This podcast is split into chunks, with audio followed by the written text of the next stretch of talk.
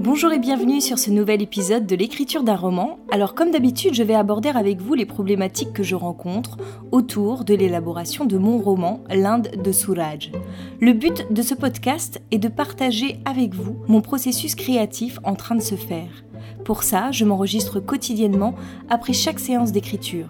Ceci est donc la retranscription spontanée mais non pas exhaustive de mon travail, avec mes différentes techniques, mes doutes et mes réflexions.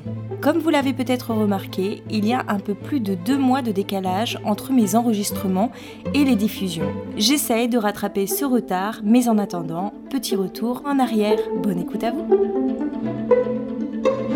Le jeudi 18 juin 2020. Alors je suis assez contente de ma séance aujourd'hui, j'ai plutôt bien travaillé et je me suis surtout arrêtée sur la scène de la rencontre que j'ai réécrite sous le nouvel angle qu'a pris mon histoire. Bon, je vais sans doute revenir dessus euh, demain parce qu'il y a encore des petites choses à retravailler euh, dessus, des petits détails euh, qu'il faut que j'éclaircisse. Mais je trouve que déjà ça crée beaucoup plus de mystère à présent et que ça donne plus de corps à mes personnages. Il y a vraiment un côté... Enfin, je vais, vais pas en parler plus parce que sinon je risquerais de spoiler mon truc. Donc je m'arrête là. Je vais retravailler là-dessus demain. également aujourd'hui j'ai fait quelques petites recherches sur les différentes tribus qui existent dans le district du Bastard, là où se passe mon histoire. Donc bon, c'est des recherches que j'avais déjà faites, mais là j'avais besoin de préciser quelques petites choses. Et j'ai découvert un nouveau site d'une euh, voyageuse qui est partie dans la même région euh, que moi, à peu près à la même période que moi. Je suis d'ailleurs assez étonnée euh, de n'être pas tombée sur son site plus tôt, ou alors j'avais pas fait plus attention.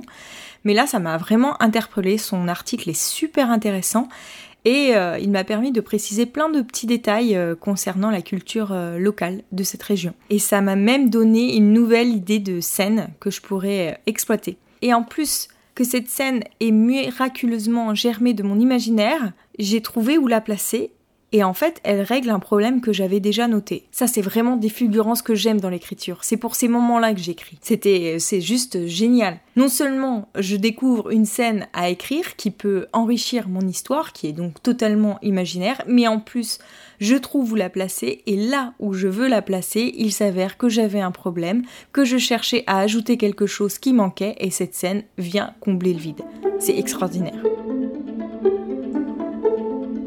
le vendredi 19 juin 2020. En fait, le plus difficile pour moi, c'est cette solitude de travail. Dès que je fais un changement dans mon texte, j'ai toujours un doute. Est-ce que j'ai fait le bon choix? Est-ce que c'est mieux ainsi? J'aimerais vraiment que quelqu'un me guide et me conseille pas à pas. Si j'avais un éditeur, ce serait sans doute son rôle. Mais comment trouver un éditeur quand on n'a pas terminé son livre? Alors ce travail, je le fais solitairement. Et je passe beaucoup plus de temps dessus car je n'ai aucun mentor pour guider mes pas. C'est ça le plus dur dans l'écriture de ce premier roman. Et c'est ça le comble aussi. Je suis novice dans cet exercice et je n'ai aucun professeur pour m'aider. Alors que plus tard, si j'arrive à faire publier mon livre, j'aurai plus de chances d'avoir un éditeur qui pourra jouer ce rôle et j'en aurai moins besoin, même si toujours un peu quand même. C'est aujourd'hui que j'en ai le plus besoin, et c'est aujourd'hui où je n'en trouverai aucun. Donc là, en ce moment, je relis mon livre avec tous les commentaires qu'ont fait euh, mes bêta-lecteurs. Donc j'essaye de retravailler euh, avec ça en arrière-plan et sous ce nouvel angle qu'a pris euh, mon roman. Du coup, je m'arrête sur certaines scènes. J'ai beaucoup travaillé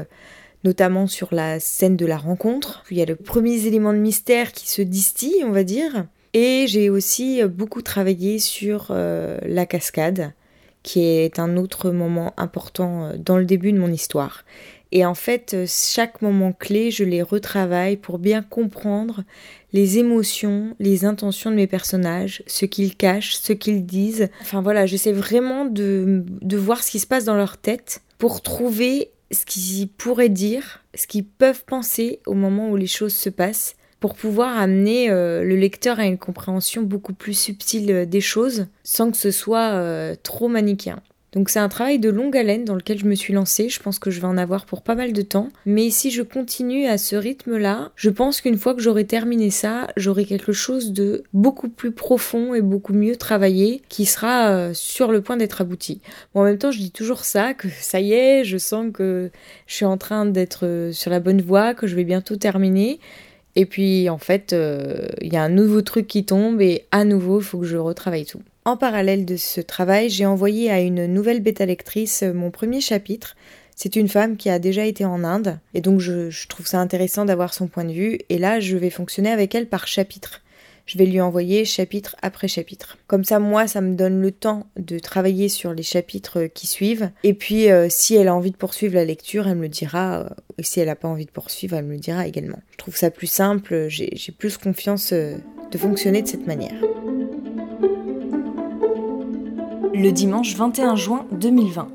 Ça fait quelques jours que je me suis pas enregistrée ici. Donc là, euh, j'ai beaucoup retravaillé le passage euh, de la cascade lorsqu'ils ont leur première discussion un peu profonde où on apprend des choses euh, sur le passé de Suraj. Et là, je suis en train de retravailler depuis hier sur un autre passage qui est celui, qui arrive un peu plus tard où, où on sent qu'ils sont de plus en plus complices, où leur relation commence à être sur le fil.